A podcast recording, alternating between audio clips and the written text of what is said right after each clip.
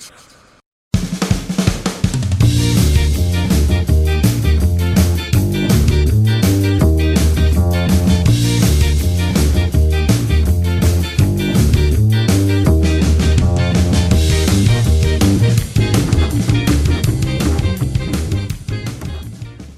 tal gente? ¿Cómo están? Buenos días, buenas tardes o buenas noches, según estén viendo ustedes este programa. Sean bienvenidos todos a una nueva emisión de su podcast Irrelevante. Les recuerdo que estamos produciendo desde North Vine Street Studios directamente para Hebel Production Media, quienes son los encargados y también quienes nos hacen el favor de transmitir este programa a través de sus eh, plataformas. Y bueno, pues qué tal. Eh, tenía rato que no subíamos un programa, pero pues es que acá en la zona en donde yo vivo hace bastante frío, entonces pues esto deterioró un poco mi eh, sistema respiratorio y pues me enfermé de la gripa. Bueno, yo quise creer que era gripa, ¿eh? no quise alarmarme mucho y sí, afortunadamente después de unos días de descanso y algo de medicamento, pues ya eh, la libré y pues aquí andamos otra vez brincoteando para todos lados. Y bueno, pues en estos días que yo estaba viendo de qué se iba a tratar este programa, porque pues uno tiene que poner atención acerca de lo que quiere hablar, este, como que no tenía muy claro, ¿no? De repente, no sé si a ustedes les pasa, eh, me dio como una especie de bloqueo creativo, y como que no se me ocurría nada, ¿no? Así como que ay, hay que hablar de algo, pero no sé cómo de qué hablar. Y bueno, pues no tuve que rascarle mucho porque este, Benito Martínez Ocasio, mejor conocido como el Bad Bunny, eh, anunció eh, que va a poner en marcha un nuevo tour en este 2022, el World Hot Tour, este, el cual va a recorrer eh, parte de la Unión Americana y también va a tocar México, además de algunos otros países de Latinoamérica. En México nada más va a tocar dos ciudades, me parece, Monterrey y la Ciudad de México. Y en Estados Unidos sí va a recorrer este un muy buen número de las ciudades más grandes, de los foros más importantes.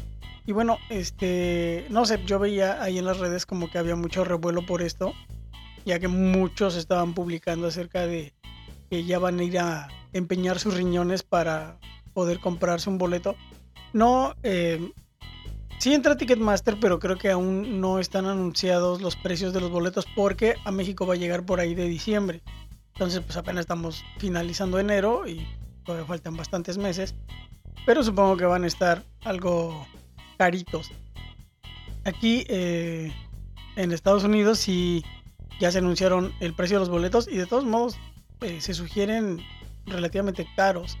O sea, lo que yo vi es que están, eh, parten de los 150 dólares hasta los 500 dólares. Y bueno, pues a mí realmente me sorprendió porque este, pues a mí sí se me hicieron caros, ya que es un, pues sí, un cantante al que pues yo no iría a ver y pues por un precio tan elevado, pues menos ganas me dan. Pero lejos de solo pensar en lo caro que están los boletos para el concierto, alguno de los conciertos de Bad Bunny, este, también me, me puse a ver el, el cómo un, un tema que pudiera parecer tan aislado y tan fuera del foco del ojo público, este, llega también a crear cierta división entre las personas. ¿No? Porque pues hay los que se emocionan e inmediatamente comienzan a este, mostrar su emoción mediante sus redes y pues nos, hacen, nos dejan ver, nos hacen saber pues que quieren ir a un concierto, ¿no? Como les decía, o sea, ya están dispuestos a empeñar uno de sus riñones y la mitad de su hígado para poder conseguir uno de los boletos.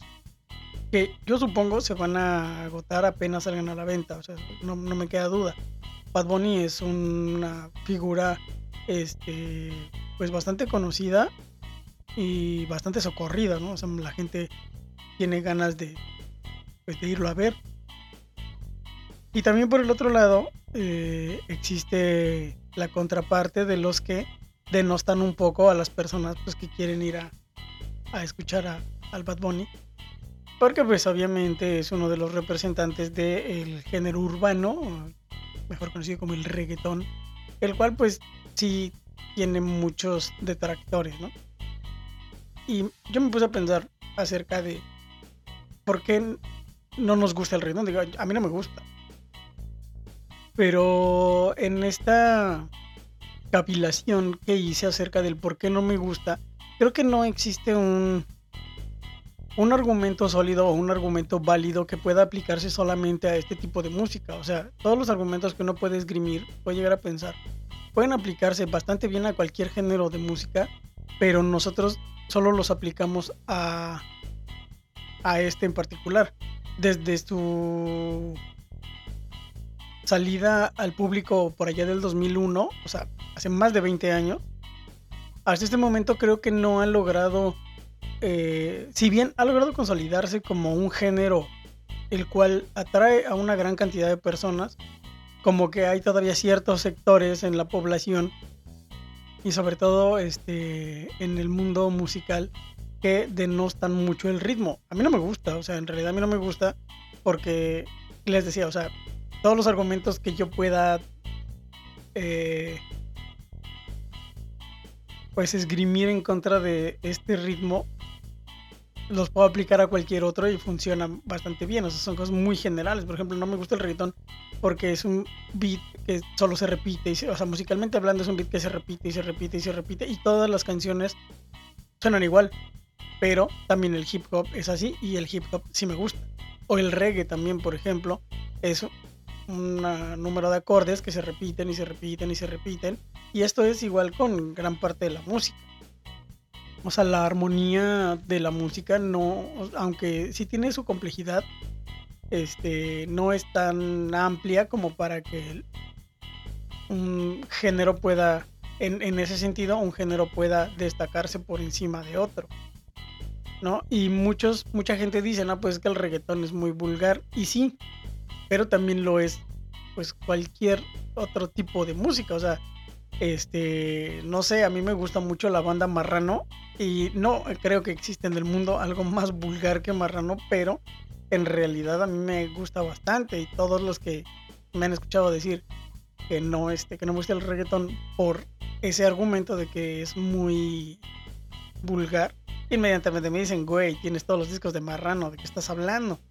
Y tienen razón. No, por ahí en los años, a finales de los años 80 me parece, principios de los años 90, este, había también una banda ahí, creo que todavía existe, Los Peludos de Culiacán, que igual, o sea, tienen el mismo tono y sentido musical que Grupo Marrano, y también tienen su público, muy escondido porque obviamente son canciones muy pesadas para ponerlas en una fiesta, pero ahí están mucha gente puede decir, no, pues es que el reggaetón es muy sexual, ¿no? Hablan mucho de sexo. Eh, todas las canciones hablan de sexo y de, este, de agresión no verbal, no, este, no, agresión como simbólica hacia las mujeres.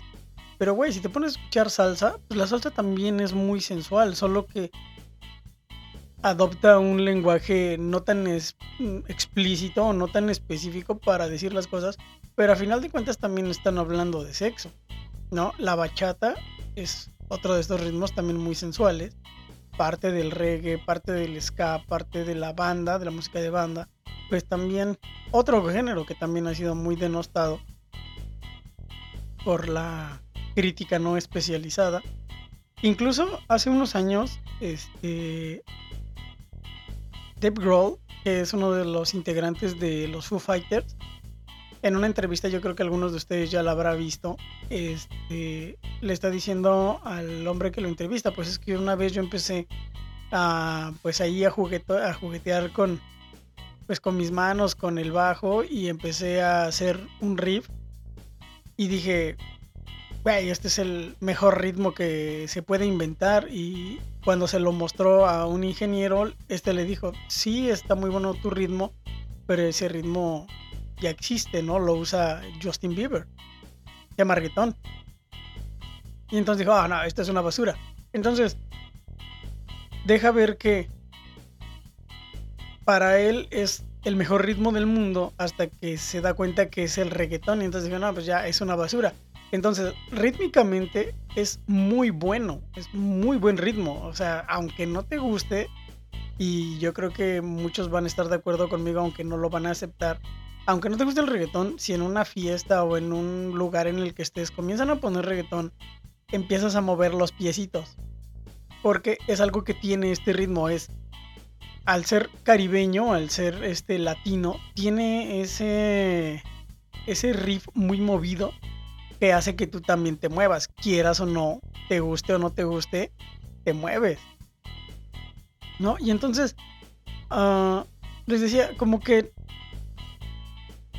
yo me puse a pensar de alguna manera, de, de forma seria, el por qué a mí no me gusta el reggaetón.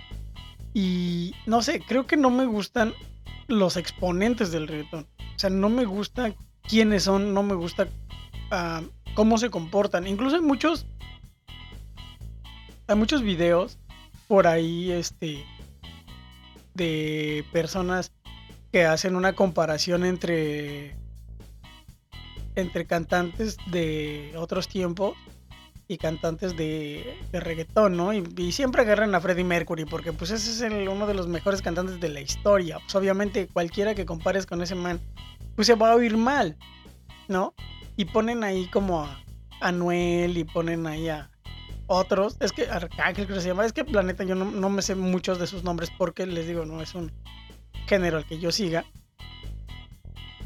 Y pues obviamente en el contraste los, los hace quedar mal porque no te puedes comparar con la mejor voz del mundo y intentar competir. No se puede. ¿No? Y hay muchos ah, cantantes, entre comillas, amateurs, porque no son amateurs, son güeyes que tienen la voz entrenada, nada más no son famosos, que también se ponen a contrastarse contra estos cantantes y pues obviamente les van a ganar. ¿Por qué? Porque para el reggaetón no se necesita tener la mejor voz del mundo, ya que se usan primero usan mucho autotune. Y después el reggaetón está hecho de frases muy cortitas, entonces ah, no, no es necesario. No es necesario tener la mejor voz, ¿no? En el reggaetón lo que rifa, digámoslo así, es el beat. El, el, beat es lo que le pone sentido porque pues, es algo que, digamos, también es el uso del reggaetón. El reggaetón es para ir a bailar, o sea, el reggaetón es un ritmo bailable. Y apenas escuchaba a un a un crítico que es muy objetivo en realidad y dice que algo que yo no había el lado dijo algo de un lado que yo no había visto de este tipo de música. O sea, regularmente nosotros como latinos eh, eh, importamos la música. O sea, nos gusta rock en inglés, alternativo en inglés, este punk en inglés, reggae en inglés, ska en inglés la mayor parte de la música está en inglés.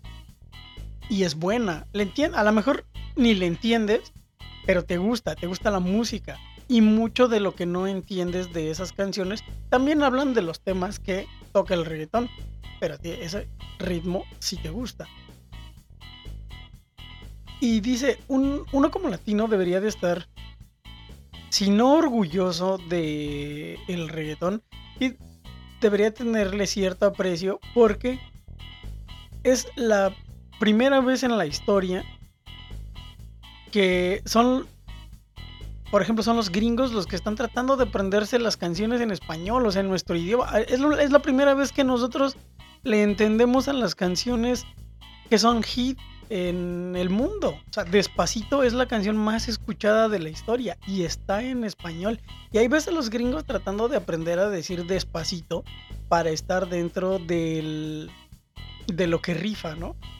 Y nosotros diciendo, ah, no, es una porquería. De menos, desde ese lado, tendríamos que agradecerle al reggaetón que esté poniendo nuestro idioma en el mundo entero. ¿No? Porque muchos videos ha habido por ahí que ustedes no sé si han visto, en donde gente está hablando español en alguna parte, por ejemplo, de Estados Unidos, y los americanos eh, te dicen, ¿no? Te regañan y habla en inglés. Estás en un lugar en donde se habla inglés, habla en inglés, porque ellos defienden mucho su idioma. Y ahora que nosotros tenemos el poder idiomático de las cosas, como que no le queremos dar esa importancia que, la verdad, viéndolo desde ese punto de vista, sí tiene mucha importancia, ¿no? Eh, ahora eh, les estamos aportando un poco de nuestra visión cosmológica a, a los americanos y están tratando de entenderla y nosotros decimos, ah, no, está bien culero. Y de alguna manera sí. A lo mejor también me puse dentro de esta cavilación que hice, este, me puse a pensar, es que tal vez sea que no, muy, como ya lo dije hace un momento, o sea, no me gustan los exponentes de la música. Por su actitud, por su facha, por lo que representan tal vez. No lo sé. Pero tampoco me agradan mucho los escuchas del género. Yo creo que también gran parte de la aversión que le tenemos a las cosas es por quiénes son los que la usan. Y en este caso, las personas que escuchan el reggaetón, al menos en México, pues es de lo más detestable que puede haber, ¿no? Los chacas y ese tipo de gente, como que, eh, no sé, como que te dan mala imagen si tú comenzaras a, a inmiscuirte en este género. O sea, no necesariamente te tienes que volver un chaca para que te guste el reggaetón. Pero sí vas a ser asociado como uno si la gente comienza a ver este o comienza a saber que tú gustas de esta música. Porque alrededor del ritmo, alrededor de la música, de cada género, se comienza a generar una cultura. Y tú, si convives con el ritmo, si convives con la música, también debes de convivir un poco con, ese, con esa cultura. O sea, el reggae tiene a los rastas, el punk tiene pues a los punks, el ska tiene a los root boys, el hip hop tiene a los MCs. O sea, cada, cada género musical tiene su propia, como su propia identidad, este, como su raza que se identifica con, con ese ritmo y con esa cultura, su propia tribu.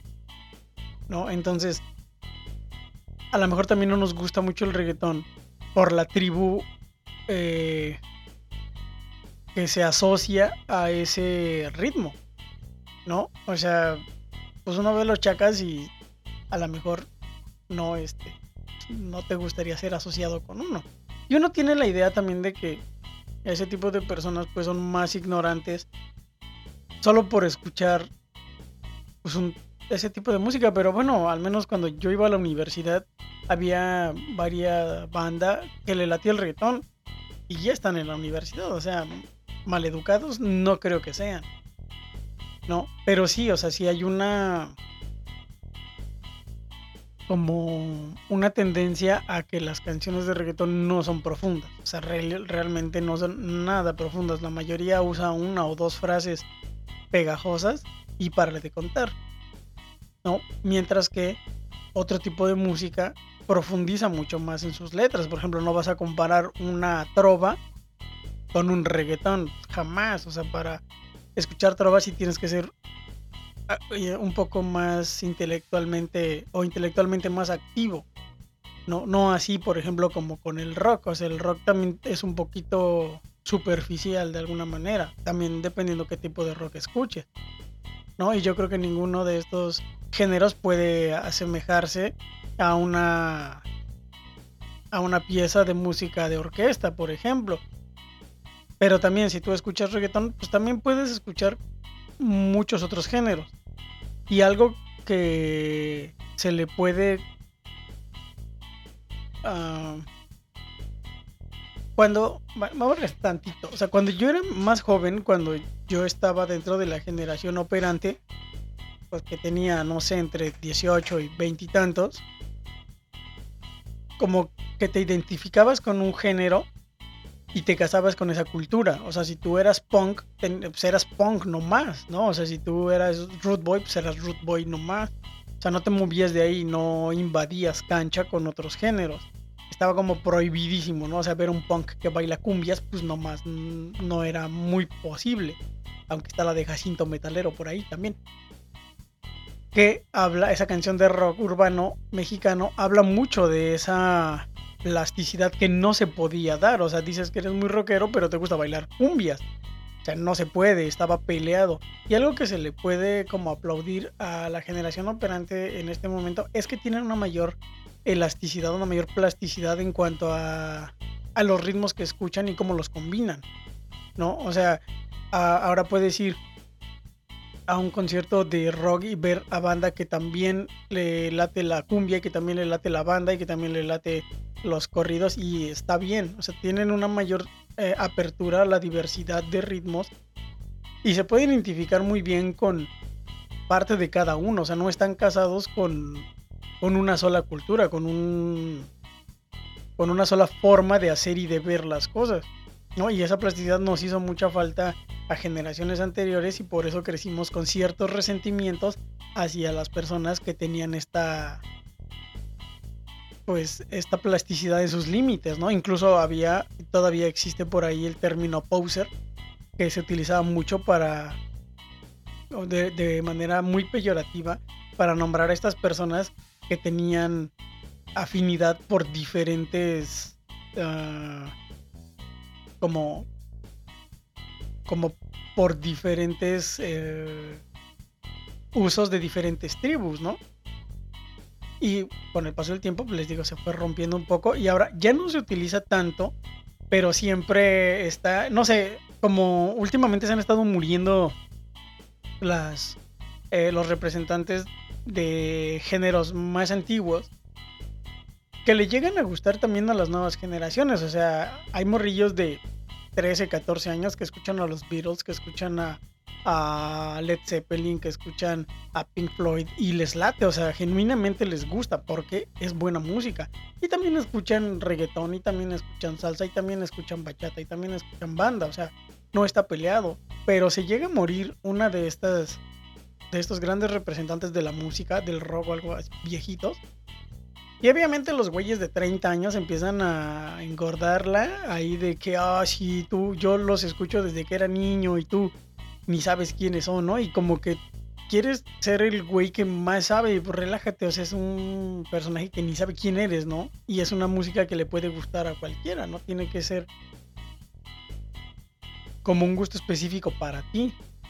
Y que, y que alguien no sepa eh, a profundidad el, ¿cómo se llamaba? La abuelita del baterista de esa banda, güey, no quiere decir que no puedas disfrutar de tres o cuatro canciones de la banda. O sea, aparte los güeyes no dijeron, no dejaron en su testamento musical, estas rolas son específicamente para estos cabrones y nadie más las puede escuchar, ni disfrutar, ni entender.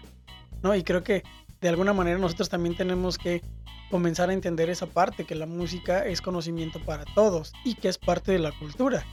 Uno de mis maestros, cuando estudiaba comunicación, una vez nos hizo una pregunta y decía, en ese entonces, si eh, guardáramos en una caja este, un disco de música tradicional mexicana y un disco de las bandas de rock actuales en ese entonces, y lo guardáramos y la humanidad desapareciera y después viniera otra civilización y encontrara esa caja y la abriera cuál de los dos discos creen que tomarían como cultura. La mayoría decimos, no, pues el tradicional mexicano, ¿no? Porque tiene raíces. Decían, no, pues ambos. Es que la cultura es lo que el humano hace, a lo que, al humano lo hace. Y la música es la muestra de que estuvimos aquí y que hubo pensamiento complejo tal que nos dio para generar ese ritmo y esa melodía. La música no es natural, no existe la música en la naturaleza, nosotros la creamos. Existe una inteligencia superior atrás de cada riff, atrás de cada acorde, atrás de cada melodía, sea del género que sea. O sea, el reggaetón también tiene su complejidad. Aunque es un beat que se repite y se repite y se repite, bueno, hacer el primer beat tiene su complejidad como lo tiene el hip hop, que ahora está muy manoseado, ¿no? Por ejemplo, el hip, el hip hop. Hay mucha banda, pues yo conozco gente pues un poquito ya más grande que trae el hip hop desde los 90 y que llora amargas lágrimas ahora que ve estas batallas de los gallos, like, porque pues ya ahora hasta dan pena ajena a veces, ¿no? Las rimas que se andan ahí aventando, dices, chale, ¿qué nos estamos haciendo? Como como cultura musical, ¿no? O sea, lo que hizo eh, Red Bull con el Red Bull La Batalla de los Gallos, bueno, fue poner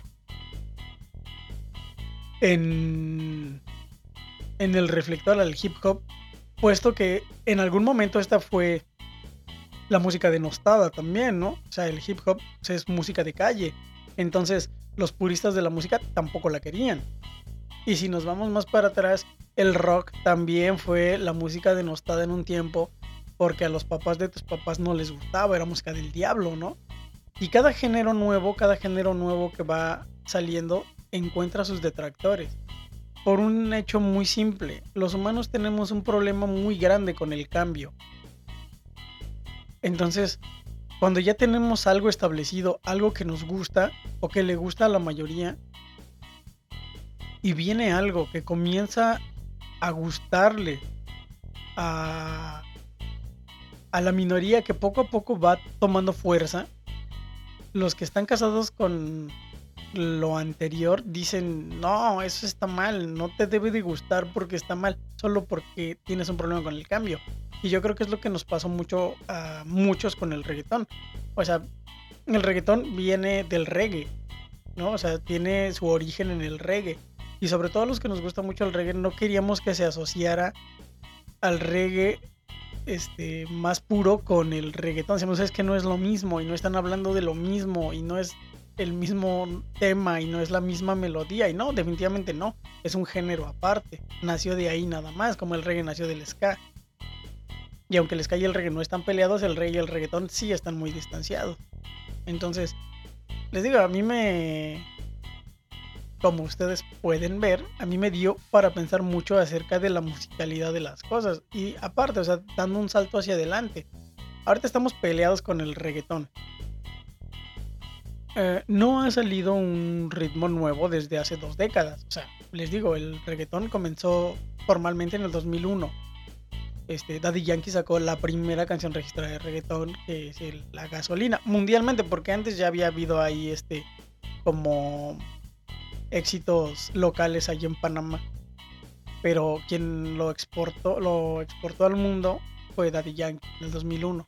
La Gasolina, todos escuchamos esa, esa, esa canción. Y por ejemplo, yo tengo un gusto culposo, a mí me gusta mucho Guainá no sé, como que su música se me hace muy, chida, o sea. Y yo decía eso, tengo mi gusto culposo, ¿no? Con Guayna. Y habría quien me dice, güey, nada más es un gusto. O sea, no tienes por qué sentir culpa de las cosas que te gustan. Pueden no. Puedes no asociarlas a lo que tú crees que eres, pero si te gusta, te gusta por algo.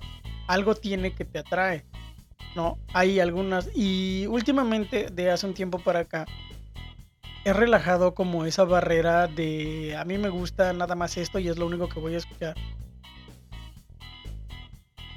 Y he ido adoptando canciones que pues están buenas y entonces ahora cuando me preguntan a ti qué música te gusta, yo solo puedo responder, a mí me gustan las buenas rolas, ¿no? Porque hay canciones buenas en todos los géneros. A mí me gusta el reggae mucho, pero no porque una canción sea de reggae significa que me va a gustar. Si está buena me gusta y si no está buena pues no me gusta. Igual con el rock, igual a mí me gusta mucho la salsa.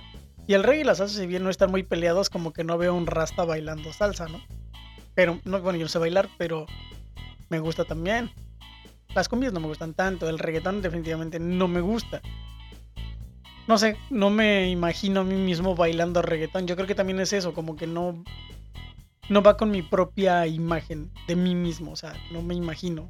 Ya, soy una persona de cierta edad que no estaría bien que se pusiera a bailar reggaetón. Y que digo, si estamos hablando que el reggaetón pegó fuerte hace 20 años, entre los niños de 13 o 15 años, estamos hablando de que los primeros que escucharon reggaetón ahorita tienen 30 o 35 años, tampoco ya no son unos niños. ¿No? Entonces, no, no ha evolucionado mucho el ritmo desde entonces. Creo que ha involucionado un poquito, ¿no? Incluso hay letras un poquito más profundas en el inicio del reggaetón que ahorita ya son como, no sé, hasta siento que puras barrabasadas lo que dicen las canciones. Y están hechos... Eh, ahí hay un, un, buen marcador de cómo ha ido evolucionando la conciencia de las generaciones. O sea, antes, en el reggaetón de antes, estaba construido de una manera un poquito más profunda porque venía esa generación que venía de la música más compleja a la cual le tenías que entregar un producto medianamente complejo para satisfacer su gusto intelectual, pero también su gusto musical, rítmico.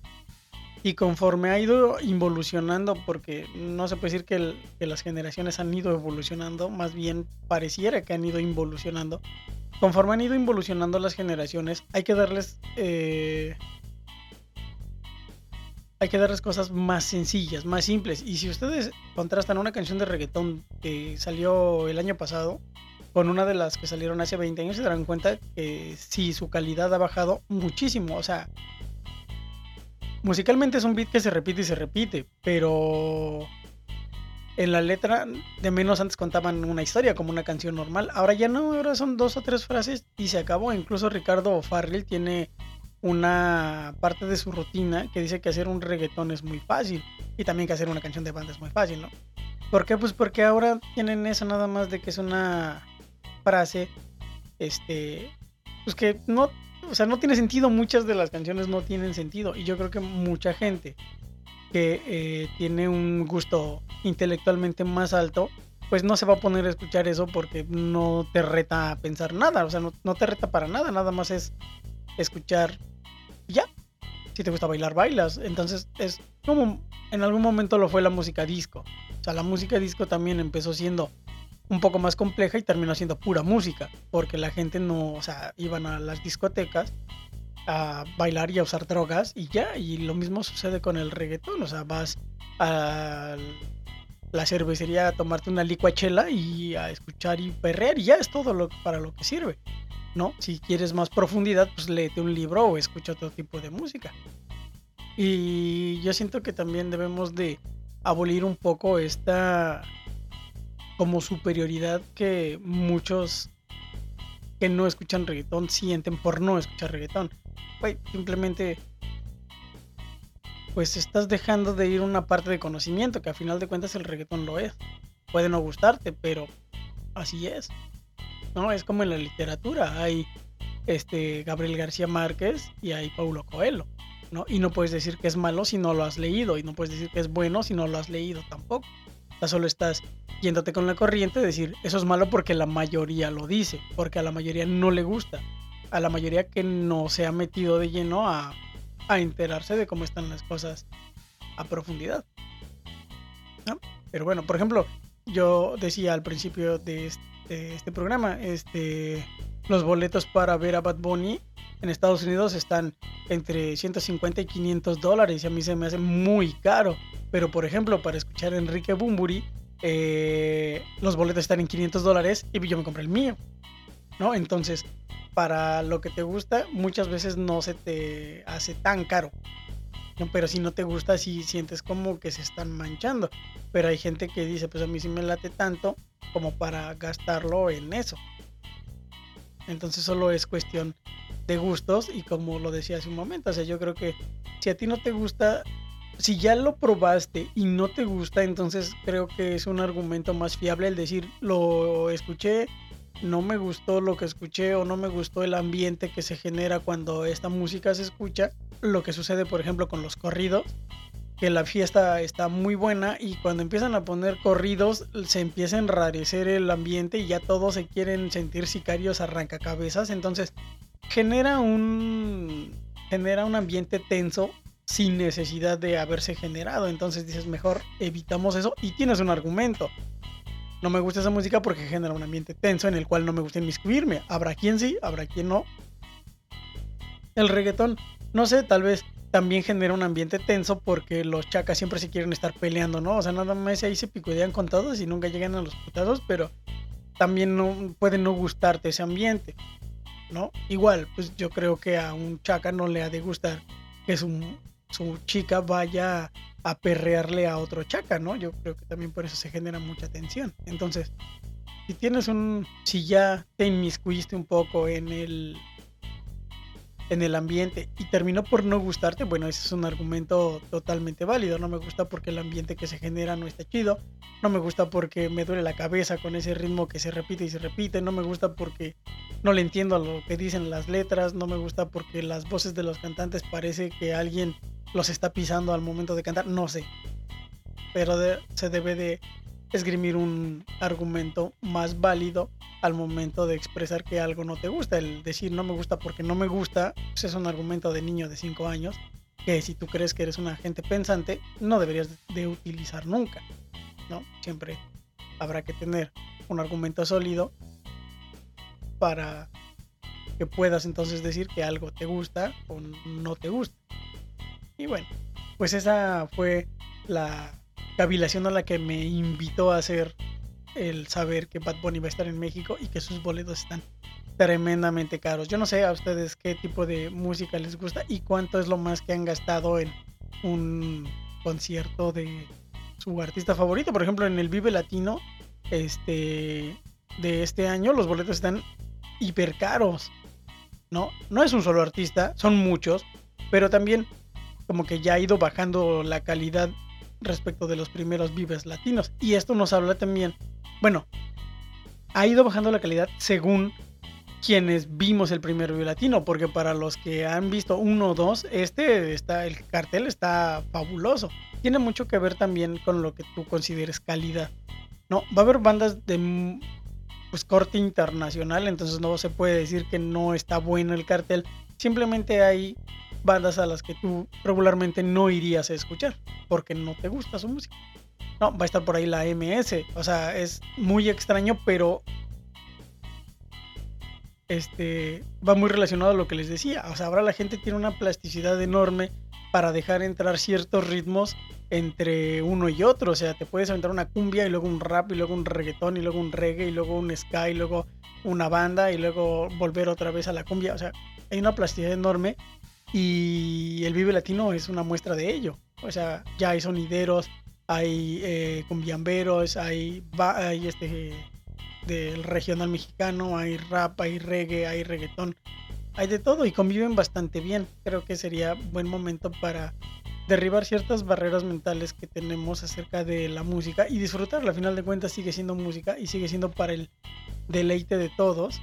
Como les decía, o sea, es el resultado de un enorme ejercicio este, intelectual también, sea que te guste o no te guste. Y bueno, pues eh, al parecer el tiempo destinado para esta emisión se nos ha terminado. Qué bueno que están nuevamente con nosotros. Les repito, este es el irrelevante, el podcast que nadie pidió, pero pues aquí está.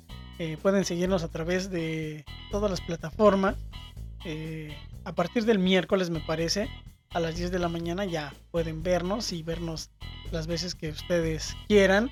Participen con nosotros a través de la caja de comentarios. Déjenos saber qué les parecen los temas que tocamos. Si les gustaría que habláramos de algo en particular que a ustedes les interese, estamos abiertos a sugerencias. Y bueno, pues muchas gracias por haber visto esta emisión y los esperamos en la que sigue.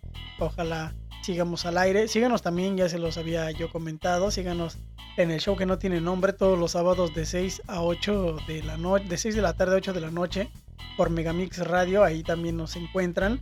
Y pues bueno, muchísimas gracias y por esta vez vamos a tener que decirles esto es todo. Gracias por haber estado con nosotros y nos vemos la próxima. Adiós.